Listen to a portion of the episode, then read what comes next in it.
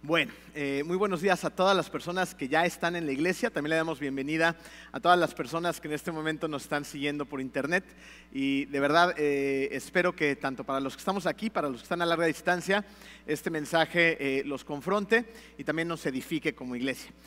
vamos a terminar el día de hoy, como se los comentaba hace rato, la serie que hemos venido predicando acerca de la idolatría. Y me gustaría ponerlo rápidamente en contexto, se han perdido un mensaje eh, o a lo mejor no lo tienen muy fresco. Eh, rápidamente, recordemos que en esta serie hemos estado estudiando a los falsos dioses que luchan por ocupar el trono que es de Dios. En el primer mensaje vimos que la idolatría es la raíz de todos los demás pecados y también estudiamos uno de los atributos de Dios. ¿Se acuerdan? Que Dios es celoso. Y finalmente estudiamos cómo nos ama tanto que Él nunca se da por vencido de ir detrás de tu corazón, aunque constantemente estemos idolatrando a falsos, dioses. En el segundo mensaje nos concentramos en dos dioses falsos, el de la comida y el del sexo. Estos eh, distorsionados precisamente por la visión del mundo, eh, descubrimos cómo están causando un profundo daño y sufrimiento cuando fueron creados por, eh, por Dios como una tremenda bendición. Y el día de hoy vamos a estudiar otros dos eh, falsos dioses, el del entretenimiento y el del éxito. Pero miren, eh, antes de empezar, me gustaría eh, ponerlos en el sentido en nuestras mentes. En un momento cuando yo estaba construyendo este mensaje, yo estaba leyendo un libro titulado Dioses en Guerra, del cual fue inspirada esta serie, y por algún momento yo sentía que era un tanto superficial y, de alguna manera estuve orando, eh, estuve investigando más, estuve leyendo eh, con mayor profundidad y descubrí que este es un tema que a todos nos compete. Todos batallamos con la idolatría de una manera impresionante.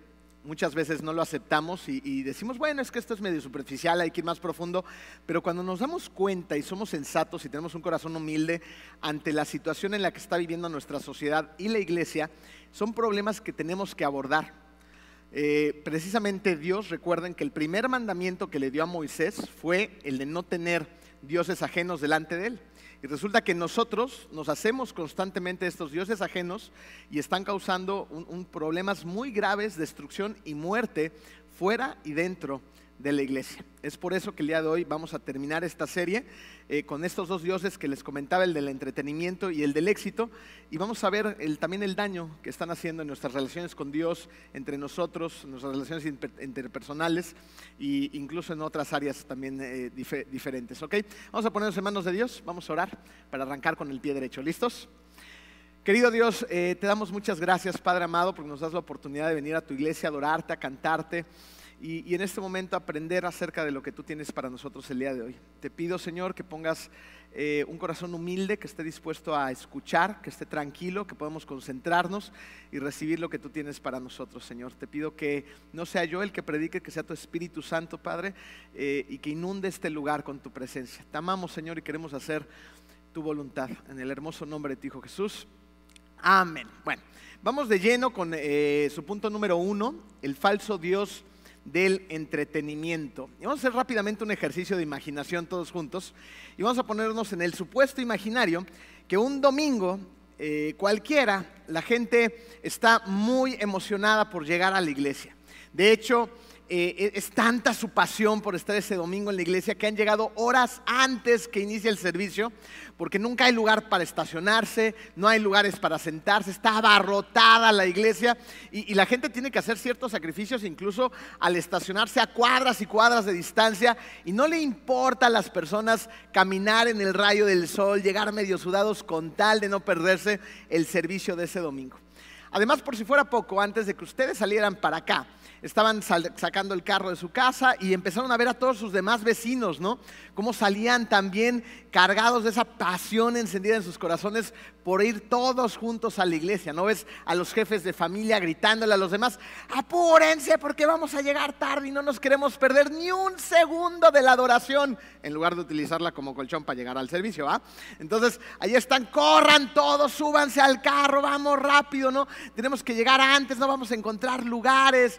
Y, bueno, una vez que logran llegar a la iglesia, hay una fila interminable de kilómetros de distancia, algunos lograron estacionarse, otros no, pero por fin coinciden allá abajo en el lobby, en los jardines, en la explanada, se saludan con un ánimo impresionante, algunos incluso traen hasta pancartas con algunos versículos, otros traen playeras, bueno, otros hasta las caras se han pintado, ¿no?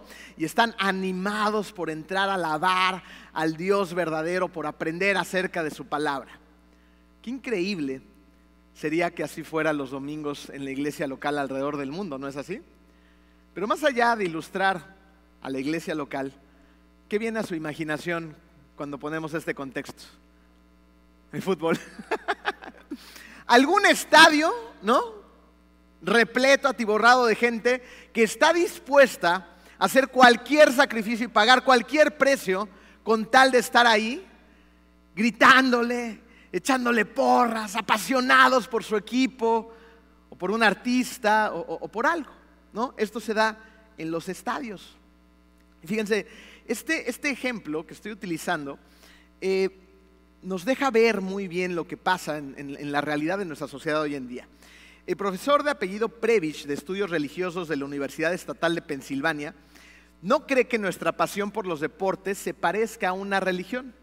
Él dice que lo es, que es la nueva religión y que es la religión que más está creciendo hoy en día. Y es cierto que hay gente que está dispuesta a hacer cualquier sacrificio. ¿eh? Miren, construyendo eh, eh, el mensaje empecé a buscar algunas notas y, material y descubrí algunas notas interesantes. ¿no? Me encontré con dos argentinos que fueron pedaleando desde Argentina hasta Río de Janeiro porque no tenían dinero para pagar el transporte. Entonces subieron a sus bicicletas y tenían que rodar 150 kilómetros diarios por 20 días para llegar a Río de Janeiro. ¿Lo pueden creer? O sea, que la gente esté dispuesta a hacer este tipo de cosas. Encontré otra historia de, una familia que, por fin su país, su país había clasificado y no tenían tampoco dinero suficiente para poder ir a la, Copa del Mundo. Entonces hicieron como junta, ¿no? En, entre todos, se sentaron ahí el jefe de familia, la mamá, los hijos, todos. Dijeron, a ver, ¿cómo vamos al Mundial? Pues hay que vender la casa. Va. O sea, vendieron la casa. ¿Me pueden imaginar? Y, y, no están tan lejos, ¿no? O sea, si ustedes pueden investigar un poquito, se darán cuenta las locuras que está dispuesta la gente con tal de estar en estos lugares.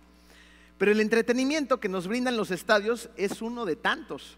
Hay otra clase de entretenimientos que pensarías que solamente es para jovencitos o para niños, ¿no? Y a lo mejor a ti no, no, no te compete en lo absoluto, pero te sorprenderías el tiempo que pasan los adultos enfrente de una consola de videojuegos.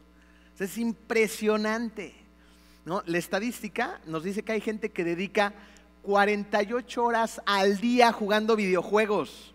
Digo, 48 horas al día, 48 horas a la semana jugando videojuegos. Así, ah, sí, ya les entró, ¿eh? Este ya le está duplicando para hacerlo más emocionante. 48 horas a la semana, o sea, dos días de la semana están enfrente de los videojuegos.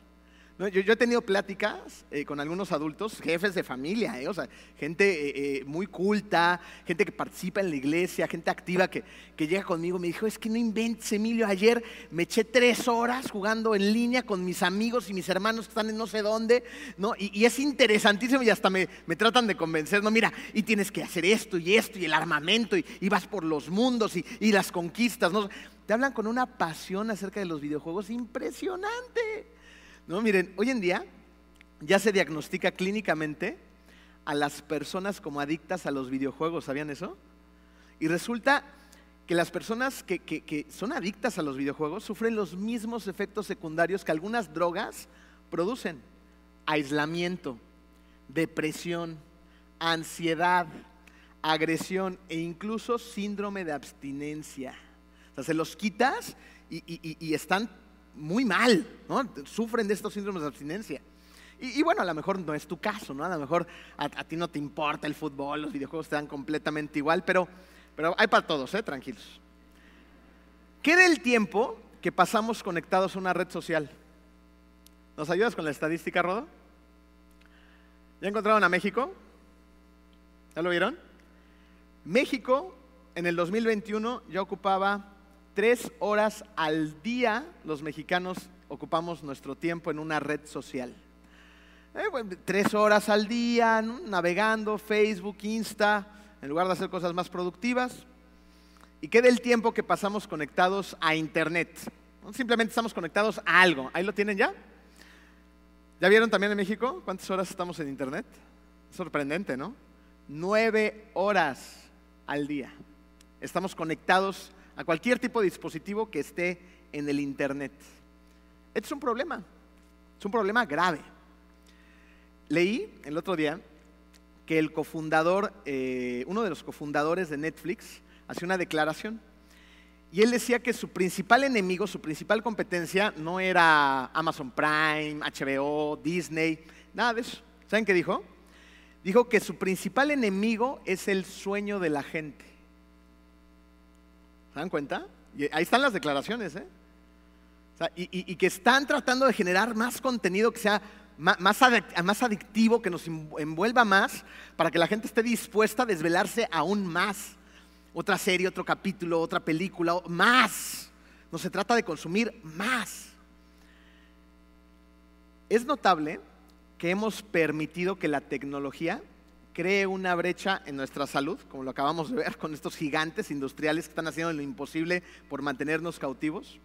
Hemos permitido que la tecnología también cree una brecha en nuestras relaciones interpersonales y cree una relación con Dios, perdón, y, elimine una relación con Dios. Pues estamos dedicándole tanto tiempo a esto que dejamos de hacer lo que es importante. Eh, conozco una persona que, vive cerca de nosotros vivimos, donde está su casa, y, sale con, su hijo ¿no? a, patear el balón. y todo el tiempo es de llamar la atención porque cuando sale con su chiquito todo el tiempo está aquí. Y, patea el balón, patea el balón, patea el balón. Y, el niño, mira papá, sí. No, patea el balón.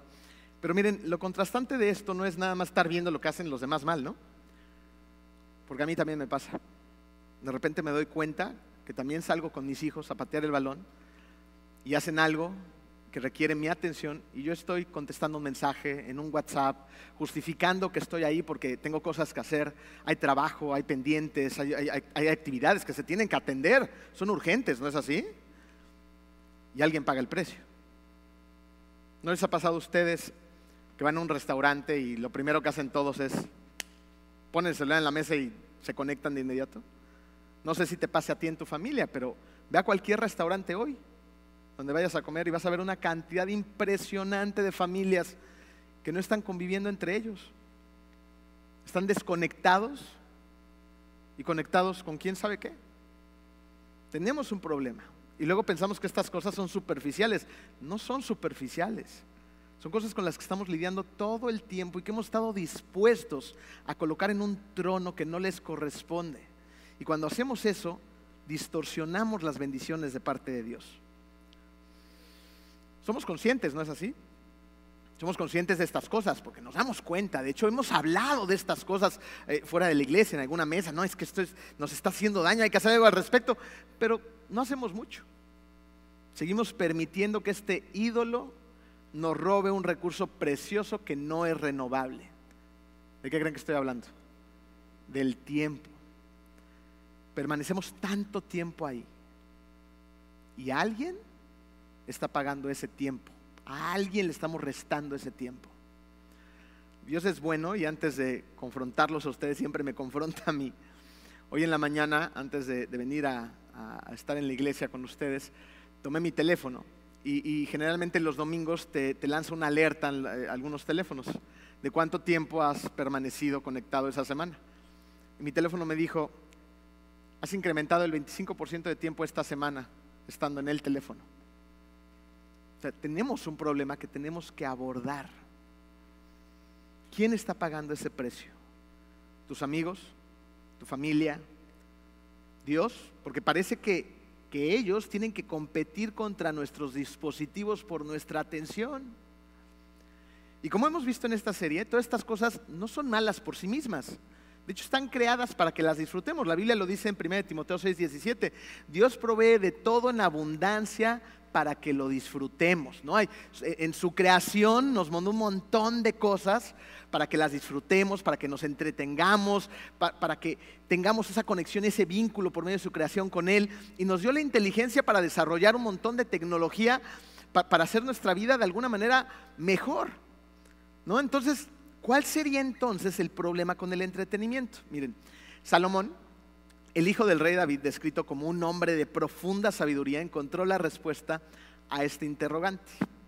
No sin antes darse un montón de golpes en el camino, ¿ok? Él fue tras el entretenimiento en la búsqueda del placer. Lo dijo así en Eclesiastés 2.1. Me dije entonces, vamos pues, haré la prueba con los placeres y me daré la gran vida miren, Salomón, a pesar eh, de su profunda sabiduría, trató de buscar en los placeres de la vida lo que solamente Dios podía darle. Salomón logró amasar grandes riquezas, era un hombre muy poderoso, que se empezó a alejar de Dios. ¿ok? Y, y, cuando se empezó a alejar de Dios, empezó a ver un vacío en su corazón. Entonces dijo, ¿cómo lleno ese vacío en mi corazón? Pues voy a probar de todo. ¿Han sentido ese vacío en su corazón? Se siente horrible, ¿no? Un vacío que, que uno no puede llenar. Y evidentemente no va a haber nada que pueda llenar ese vacío que no sea Dios. Salomón quiso hacer la prueba y un día se dijo, ¿por qué no? Vamos a probar todo. Entonces la Biblia dice que se entregó a la risa, se entregó al vino, se construyó jardines, viñedos, ranchos, tenía un montón de animales, empezó a construir palacios. De hecho, la Biblia dice que tenía hasta una especie de orquesta para que le cantaran. Y por si fuera poco, tenía un harem gigantesco. Estaba tratando de llenar con los placeres el vacío que tenía y evidentemente no podía.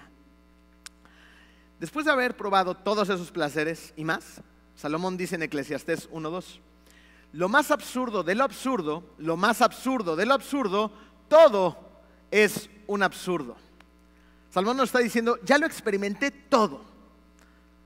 He puesto a un montón de cosas, de placeres en el trono de Dios y resulta que son un vacío, que son un absurdo. Como lo vimos en el mensaje pasado, la comida en el lugar incorrecto, en lugar de quitarte el hambre, produce un hambre insaciable donde siempre vas a querer más, cuando esté en el trono de tu vida.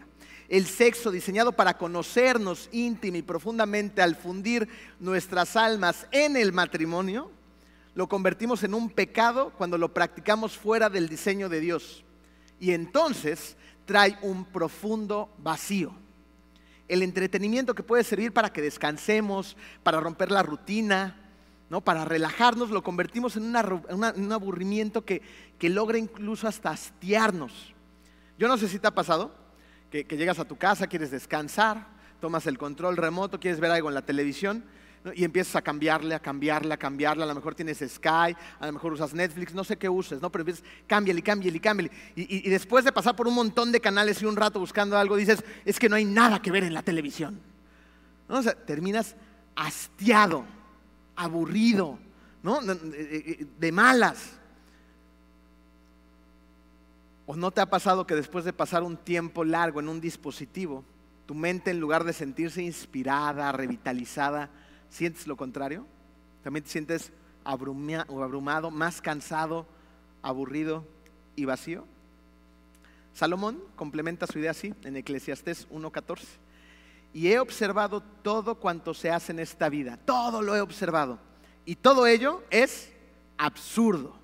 Es correr tras el viento. No, importa lo que haga, él no logra llegar a ese vacío en su corazón. Y, resulta que Salomón escribió esto antes de que hubiera las miles de opciones que tenemos hoy en día para entretenernos. Y resulta que hoy existe un grado de insatisfacción muy profundo en nuestra sociedad. Ahora, ¿por qué pasa esto? Porque los falsos dioses del placer no pueden satisfacer las necesidades de nuestra alma. No pueden, no son capaces, nunca lo van a lograr. Así que Salomón, después de experimentar un montón de cosas que lo dejaron más vacíos, fíjate, va a llegar a la siguiente conclusión. Eclesiastés 12:13.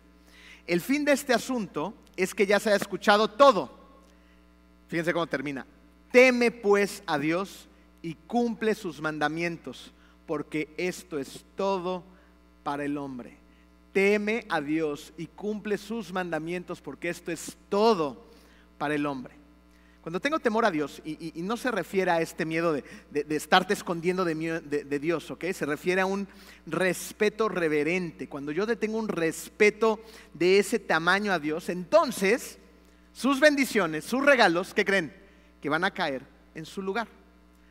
Si sus bendiciones, Caen en su lugar, entonces voy a poder ir a un estadio a ver un equipo, a un artista o lo que sea, sin convertir a eso en un ídolo en mi corazón. Si Dios está en el trono, entonces voy a poder disfrutar de la música, del teatro, del cine, de, unas vacaciones increíbles, sin que todo esto se convierta en el centro de mi vida. Si Dios está en el trono, entonces voy a poder utilizar mis dispositivos de una manera responsable sin que esto fracture las relaciones con las personas y con Dios. Pero las cosas tienen que estar en su lugar. Y la realidad es que nos olvidamos del creador de todo y ponemos a su creación en el lugar de Dios. Y nos confundimos. De repente escuchas a gente decir, es que esta vida, en esta vida se trata todo de ser feliz de que yo sea feliz. Así que ve y sé feliz. La vida no se trata tristemente para algunos de ser feliz. Dios es muy bueno y nos da gozo en la vida. Pero en la vida muchas veces se trata de hacer muchos sacrificios que no te proporcionan mucha felicidad para servir a los demás. Eso es lo que tenemos que hacer. Y Dios, mediante eso y muchas cosas más, nos permite experimentar el gozo. Pero cuando utilizamos toda su creación para gozarnos en ella en lugar de en Él, entonces tenemos un problema. Fuimos hechos para Dios. Y hasta que Él se convierta en nuestro más grande placer, los otros placeres de la vida nos van a dejar vacíos. Ese mismo vacío también lo experimentamos con el falso Dios del éxito, punto número dos en tu programa. El falso Dios del éxito. En Lucas 18, Jesús eh, tiene una conversación con un exitoso hombre. Algunas traducciones eh, hablan de un joven exitoso que ha alcanzado muchos logros, ha alcanzado muchas metas, ha progresado en la vida y, y la realidad es que no tendría nada de malo a menos que sean las cosas para las que él vive.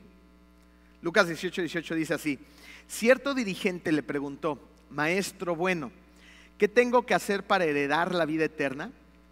La palabra griega usada para heredar también se puede traducir como adquirir o ganar.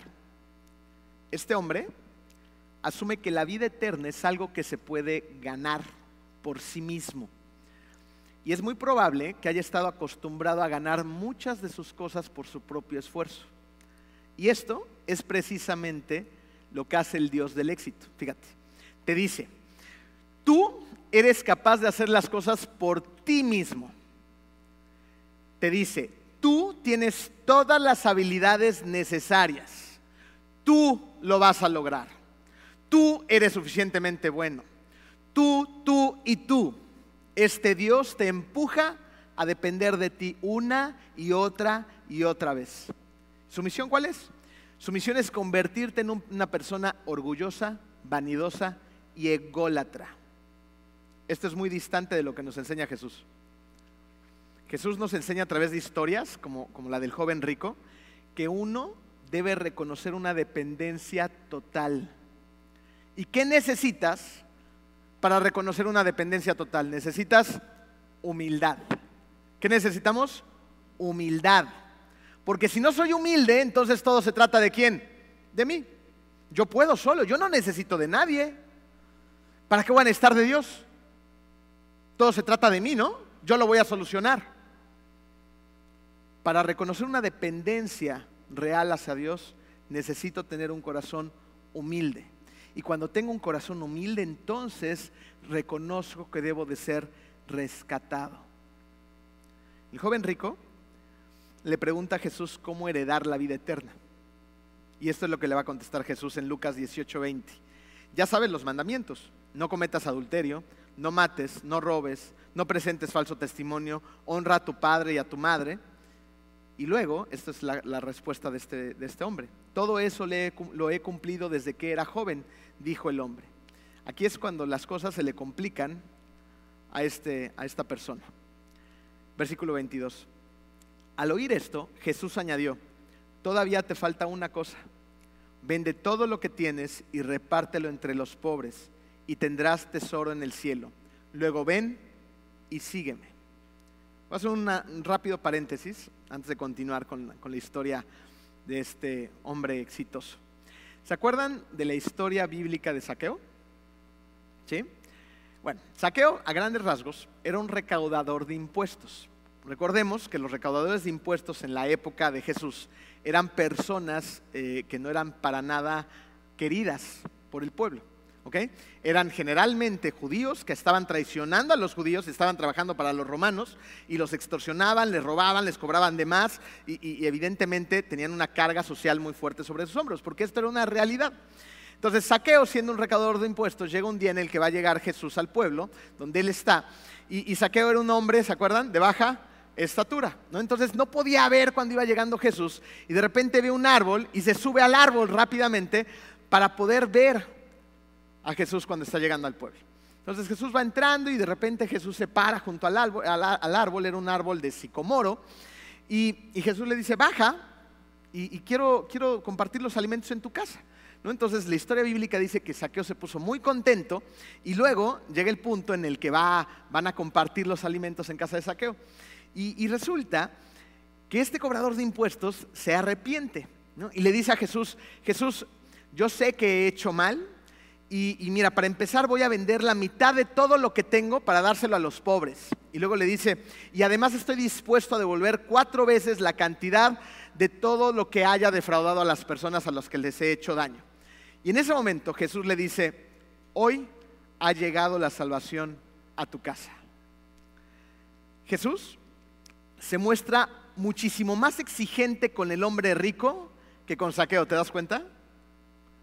Saqueo ha ido a ofrecer la mitad de su riqueza y a reparar el daño multiplicado por cuatro. Y Jesús en ese momento le dice, hoy ha llegado la salvación a tu casa. Pero ¿por qué con el hombre rico la situación es tan distinta? ¿Por qué al hombre rico se le dice, vende todo lo que tienes, todo, y repártelo entre los pobres. ¿Por qué? ¿Sabes por qué? Porque Dios, porque Jesús sabía perfectamente dónde estaba el corazón del hombre rico. ¿Quieres seguirme? Entonces, quita ese ídolo y pon a Dios en el lugar que le corresponde. Pero no puede funcionar al revés. No puede servir a dos señores. Tienes que tomar una decisión. ¿Qué decisión vas a tomar? Este hombre tomó una decisión. Cuando el hombre oyó esto, se entristeció mucho, pues era muy rico. Él eligió darle la espalda a Jesús e ir detrás de sus riquezas, de un falso Dios al que no quería derrocar. Y le dio la espalda a lo que realmente tenía valor en su vida. Estudiando, leí de una persona que estaba escalando rápidamente hacia la cima del éxito económico. Es la historia de un señor que en algún momento de su vida le pegó durísimo eh, al comercio electrónico y de la noche a la mañana se empezó a convertir en millonario. Resulta que este hombre tenía una muy bonita relación con su esposa, con sus hijos, era miembro activo de la iglesia, servía, y, de repente que empezó a hacer estos negocios y le empezó a ir tan bien, todo empezó a cambiar en su casa. La esposa dice que se empezó a convertir en un hombre distante, en un hombre que aunque estaba, ya no estaba, que no compartía tiempo con ella, con sus hijos, que se empezó a alejar de la iglesia. Y este hombre resulta que tenía cada vez más ambición de tener más y más y más y más.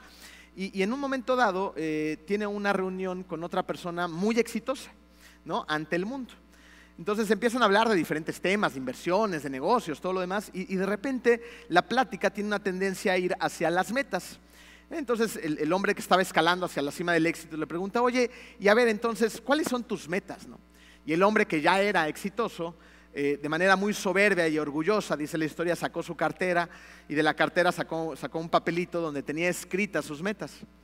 Le dice, mira, para eh, antes de fin de año tengo un par de metas muy claras. Una de ellas es, eh, y ahí se le, estaba enseñando ¿no? lo que había escrito, es comprarme un Rolex presidencial, que es un reloj carísimo.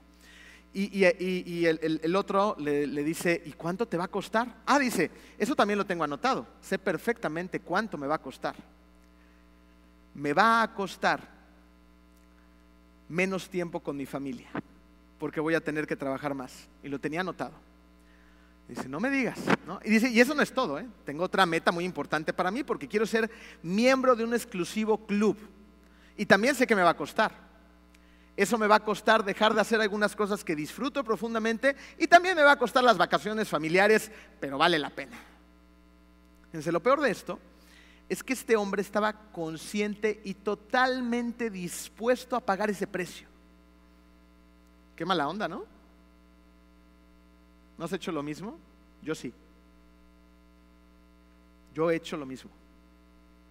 Yo he sacrificado el tiempo con mi familia, he sacrificado a veces el tiempo con mi esposa, con mis hijos, he sacrificado a veces el tiempo con la iglesia por ídolos falsos que están en el trono que le corresponde a Dios. Y cuando soy sensato logro identificarlos y tengo que empezar esa lucha que solamente puedo ganar con el poder de Cristo para derrocar a los dioses y darle su trono a Dios. Somos capaces de sacrificar las cosas más valiosas por el éxito que el mundo nos ofrece. Ahora, ¿cómo se ve el éxito que el mundo ofrece? Los sociólogos dicen que nuestra cultura define el éxito como el prestigio que se adquiere a través de alcanzar un estatus social elevado. Resulta que éxito no es una palabra popular en la Biblia pero sí lo es la palabra bendecido. Veamos eh, rápidamente un par de diferencias entre estas dos palabras. Mira, éxito es la palabra que usamos para describir algo que hemos logrado por nosotros mismos. Es que soy un hombre exitoso, es que he alcanzado esto, es que me he comprado aquello, es que he logrado ir, ¿ok? Estoy hablando de mí. Bendecido es la palabra que usamos para describir algo que se nos ha dado o algo que alguien ha hecho por ti, ¿ok? Esto evidentemente funciona cuando lo hacemos de corazón, no cuando nada más lo decimos para tapar las, expectativas, ¿no? las apariencias. Que hay gente, ay, si soy muy bendecido, ¿no? nada más están haciendo. Entonces es realmente un corazón honesto, decir, verdaderamente soy bendecido. Porque tenemos que hacer otro paréntesis muy rápido. Todo lo que tenemos, todo es un regalo de parte de Dios. Todo ay, yo me compré esto. ¿No? Yo, fui a la tienda, yo, yo, nada. La inteligencia que tienes, los dones, la preparación, los recursos, el lugar donde te has desarrollado, el lugar donde vives, el aire que respiras es proporcionado por Dios. Nada es gracias a ti. Nada. Son regalos que vienen de parte de Él. Y cuando yo empiezo a decir lo exitoso que soy, entonces me estoy atribuyendo de manera constante la gloria a mí. Pero cuando reconozco quién es quien me da, quién es mi proveedor, quién es mi Padre, estoy reconociendo una verdadera dependencia a Dios. Y entonces le estoy atribuyendo la gloria a quien le pertenece. Jesús va a hablar de esto en el Sermón del Monte cuando habla de las personas que son bienaventuradas. Y en la nueva traducción viviente encontramos en el lugar de la palabra bienaventurada, encontramos la palabra bendice. Fíjate, Jesús enseñó que Dios bendice a aquellos que son pobres en espíritu y tienen necesidad de Él. Jesús nos enseña que Dios bendice a los que lloran, a los humildes, a los compasivos, a los que buscan la paz, no a los que están buscando el conflicto, a los que buscan la paz, Dios los bendice. Dios bendice a los que son perseguidos por hacer lo correcto. Dios bendice a los que sufren a causa de Cristo. Cuando esté iniciando esta lista, generalmente empezamos por lo importante, ¿no es así? Y en Mateo 5.3, en la NTV, dice, Dios bendice a los que son pobres en espíritu y se dan cuenta de la necesidad que tienen de Él. ¿Te puedes dar cuenta cómo Jesús inicia la definición del éxito verdadero en esta frase? Dios bendice a los que son pobres en espíritu y se dan cuenta de que tenemos una necesidad de Él. Esa es la gente que realmente es exitosa, los que dependemos de Él, las personas que son humildes, las personas que le piden ayuda a Él. Mientras este mundo te dice todo lo contrario, ¿eh? este mundo te dice, mientras más autosuficiente seas, mientras tengas mayor confianza en ti mismo, mientras dependas menos de lo que sea que creas, porque eso es para débiles mentales, eres más exitoso. Y Jesús nos dice que necesitamos ser lo suficientemente humildes para reconocer que debemos depender de Él. Cuando nuestras vidas están determinadas por la definición del éxito del mundo, ¿sabes en qué nos convertimos? En idólatras del éxito. Y buscamos llenarnos de manera constante a través del éxito. ¿Y sabes qué pasa? Terminamos perdiéndolo todo. Mateo 16, 26 lo dice así. ¿De qué sirve ganar el mundo entero si se pierde la vida? ¿De qué sirve? ¿O qué se puede dar a cambio de la vida? ¿De qué sirve? Estamos haciendo sacrificios impresionantes en nuestro día a día con tal de vernos mejor en la red social, del filtro, de la foto, de esto, del otro, de, tratar de darle una imagen al mundo que ni siquiera somos, por ese afán de vernos exitosos ante quién?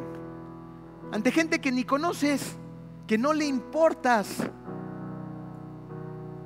Sacrificamos a nuestra esposa, a nuestro esposo, a nuestros hijos, a nuestros padres, a nuestra iglesia, porque nuestro corazón está en otro lugar.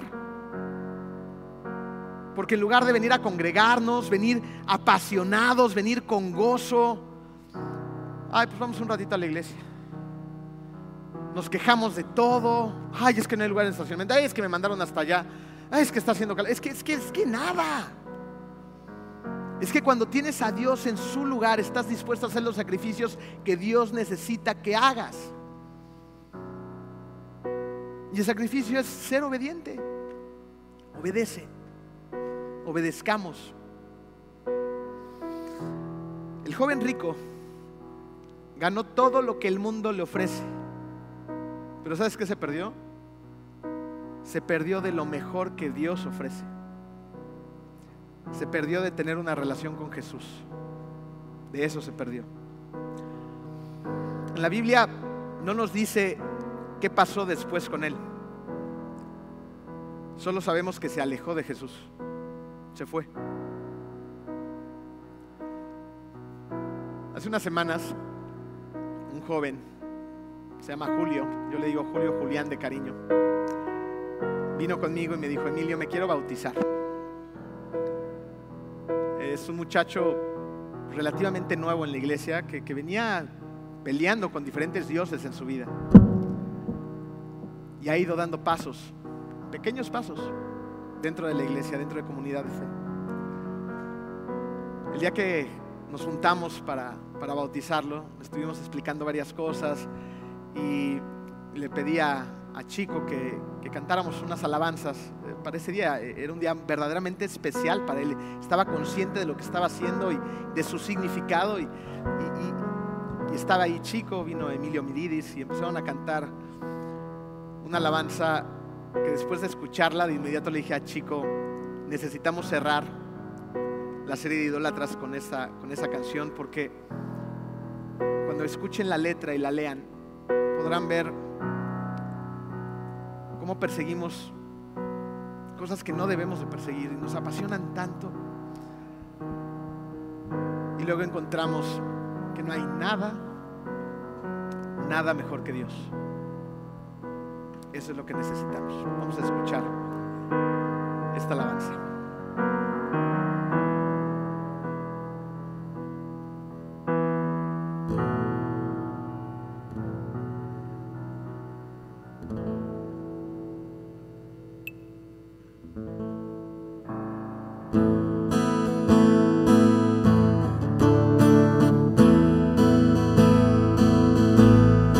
Mundo busqué y no pudo llenarme. Ningún tesoro que pueda ganar me saciará. Mas llegaste tú, me diste vida nueva y cada deseo se cumplirá aquí en tu amor. Oh, no hay nada, nada mejor, no hay nada, nada mejor, no hay nada,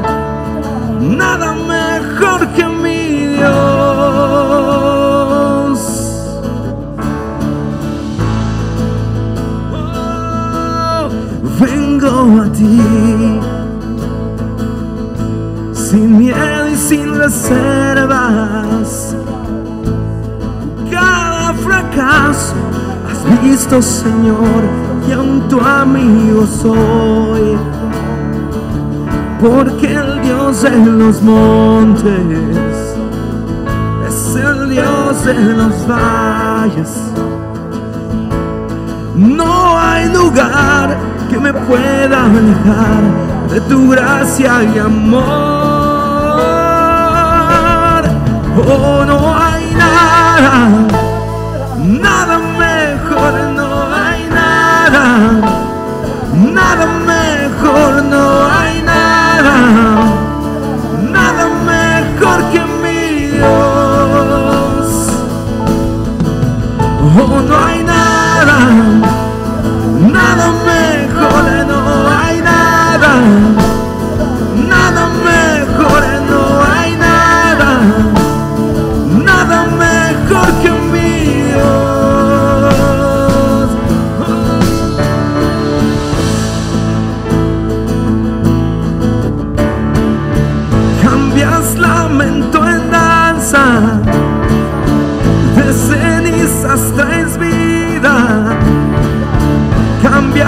culpa por gloria, sé que solo tú lo harás, cambias lamento en danza, de cenizas traes vida, cambias culpas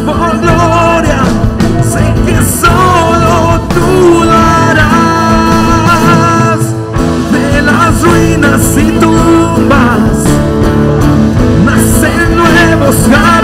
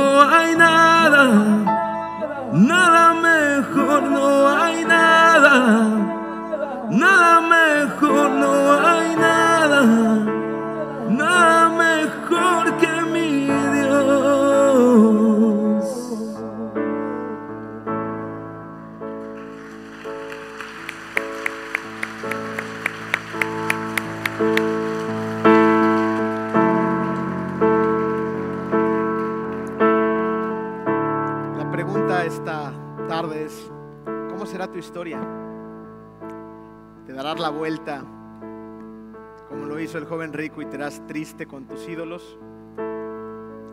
¿O ¿Seguirás a Jesús dándole el trono de tu vida? ¿Qué harás tú el día de hoy? Sería muy triste vernos reflejados en ese joven rico. Se dio la media vuelta y se fue. Tú tienes la perspectiva de la maravilla que nos da la palabra de Dios. Nos permite aprender de la historia, de los evangelios, para que nosotros tomemos un diferente rumbo, un diferente camino y entregues por completo tu vida a Cristo. Entrégale tu vida a Él. No hay nada, nada mejor que Dios. No hay nada. Deja de buscar, porque ya lo encontraste. Está aquí, está llamando la puerta. Quiere entrar a tu vida y reinar en ella hasta el día en que seas llamado y llamada a su presencia. No hay nada, nada mejor que nuestro Dios. Vamos a orar. Querido Dios, te damos tantas gracias, Padre, por, por tu palabra, por las historias que tú dejaste plasmadas en tu Biblia para que nosotros encontráramos la inspiración, la fuerza, la gracia, el amor que tú nos proporcionas. Te pedimos, Señor, que, que tengamos lo necesario, Señor, que tú nos des lo necesario para tomar las decisiones correctas hoy. Que podamos entender y vivir la realidad, que no hay nada, no hay nada mejor que Dios, no hay nada mejor que tú, Jesús. No hay nada mejor que, que vivir al Espíritu Santo dentro de nosotros y reflejar tu amor a tantas personas que necesitan de ti. Permítenos, Padre, hacer lo que sea necesario hacer para que tú ocupes el trono de nuestra vida. Y utilízanos, Señor, para ir a todas las naciones a ser discípulos y bautizarlos en el nombre del Padre, del Hijo y del Espíritu Santo, Señor. Tenemos una misión, tenemos un propósito en este lugar. Y sin ti no podemos. Y tú estás aquí llamando a la puerta una vez más, una vez más, correteando nuestro corazón. No te das por vencido y estás aquí. Permítenos abrirte, Señor, y darte el trono de la vida que tú nos has dado. Gracias, Padre, porque aún sin merecer nada, todo, todo nos los das. En el nombre hermoso de tu Hijo Jesús. Amén.